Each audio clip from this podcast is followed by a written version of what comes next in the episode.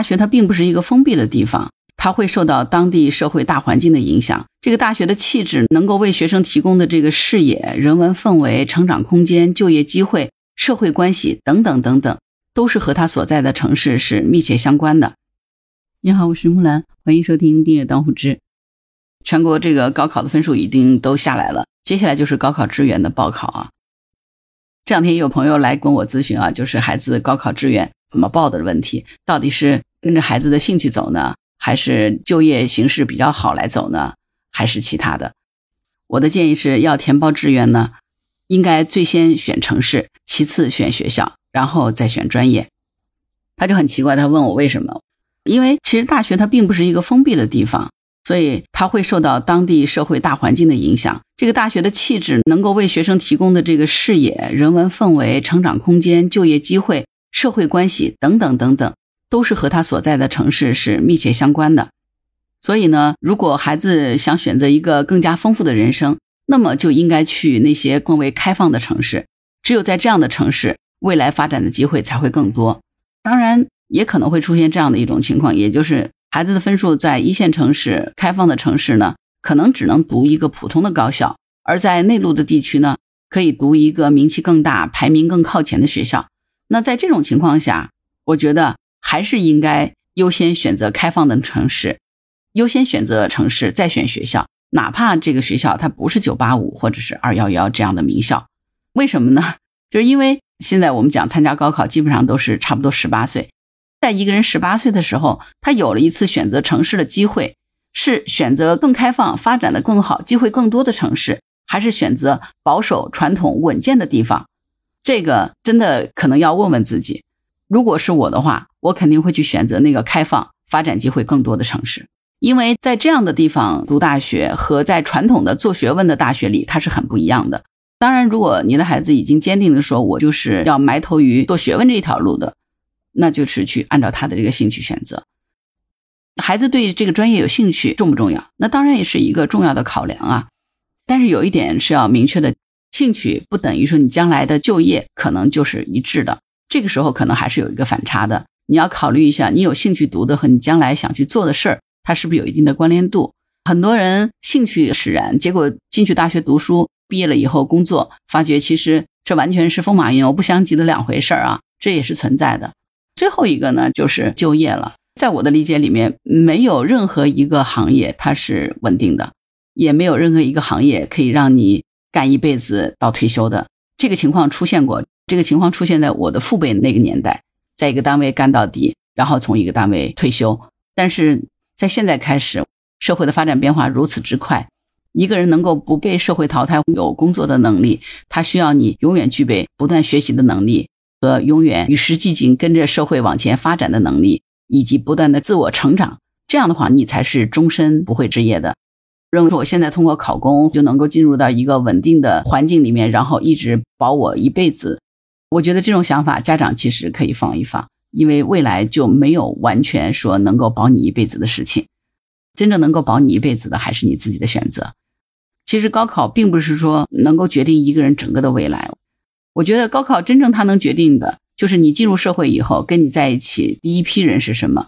它主要决定的就是这件事儿。在上大学之前呢，我们高中的时候其实没有进入社会的，接触的人群呢，也就是由孩子生活的那个片区所决定的。上了大学以后呢，你可能结交的人就会超出你生活的片区了。到你大学毕业的时候，你跟什么样人在一起，真的往往就是由这个大学所决定的。比如说，你如果是读计算机的，可能你以后的人生往往就是和很多码农或者搞计算机的人在一起。你如果是上的艺术院校，你周围就有很多从事艺术工作的人。那如果你是读的军校，那可能毕业以后大概率上是和军人在一起的，对吧？所以，其实高考，我觉得就是我们所有的人进入社会的一张通行证。就像是去看电影一样的，不管你看的是爱情片、战争片，还是悬疑片、谍战片，反正你拿到票就可以进场了。大学其实就是一场人生的入场券，高考呢，实际上就是帮你拿到这场入场券而已。至于说你拿到这张入场券之后呢，能不能成功，这绝对不是唯一因素，它还有很多其他因素的影响。当然，我们进入这场社会的入场券，它是各自不同的。如果你是这种九八五、二幺幺，甚至是你是北大、清华这种的院校，那可以说你基本上坐在第一排了嘛。如果你是二本、三本的呢，那你可能就跟看戏一样的，离主角呢就稍微远一点，你站在后排可能也能看见。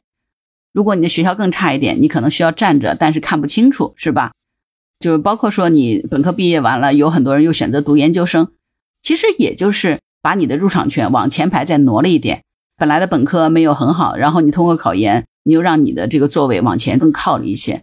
所以其实不管你是拿到了哪所大学的入场券，无非就是你个人的人生剧场的入场券更靠前排。坐在前排是不是就一定成功？是不是真的就能够上台去扮演个角色？这个最终还是要靠你的本事的。对于一个大学毕业生来说，学历是看得见的证书，它只是一个敲门砖。如果毕业的时候呢，想进好的企业，一张名牌大学的毕业证是比较管用的。但是当你工作了两三年以后，这个能力就是更加重要的了。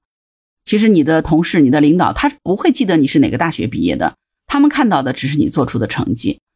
如果一个毕业了几年的人还把我是某某大学毕业的挂在嘴上，那真的就是会讨人嫌了。除了学历和能力之外呢，当我们进入社会以后呢，性格其实是最重要的，也可能常常会被忽视的。往往是一个人的性格就决定了他的成就，而工作生活当中，沟通能力、表达能力都是非常重要的。一个性格不好的人，总让人反感的人，他几乎是没有可能会成功的。当然，最终性格好，也许你会拥有广泛的关注和人脉，但是我个人觉得这个都不是最重要的因素。真正最重要的因素就是你的理想。最终引领我们前进的绝对不是关系，一定是你的价值观和你的理想。也可以说，你立大志，你才能成大事。如果你没有立大志，其实你是成不了大事的。有理想的人其实是太容易犯这种南辕北辙，或者是价值观那种翻盘的错误。一个拥有正确价值观的人，在面对选择的时候，一定能够做出正确的判断，从而让他的整个人生道路行进的非常稳，而且能够走得非常远。这个才是最重要的。不知道在收听这个节目的有没有高考的家长或者是高考的学生？希望我的这些想法对你有所帮助。好了，关于今天的节目，你有什么想法？欢迎在评论区留言。如果你喜欢木兰的节目，欢迎订阅、点赞、转发、当护知。当然，如果你喜欢木兰，也可以关注木兰。欢迎加入木兰之家听友会，请到那个人人都能发布朋友圈的绿色平台，输入木兰的全拼下划线七八九，就可以找到我了。好了，今天就到这儿，我是木兰，拜拜。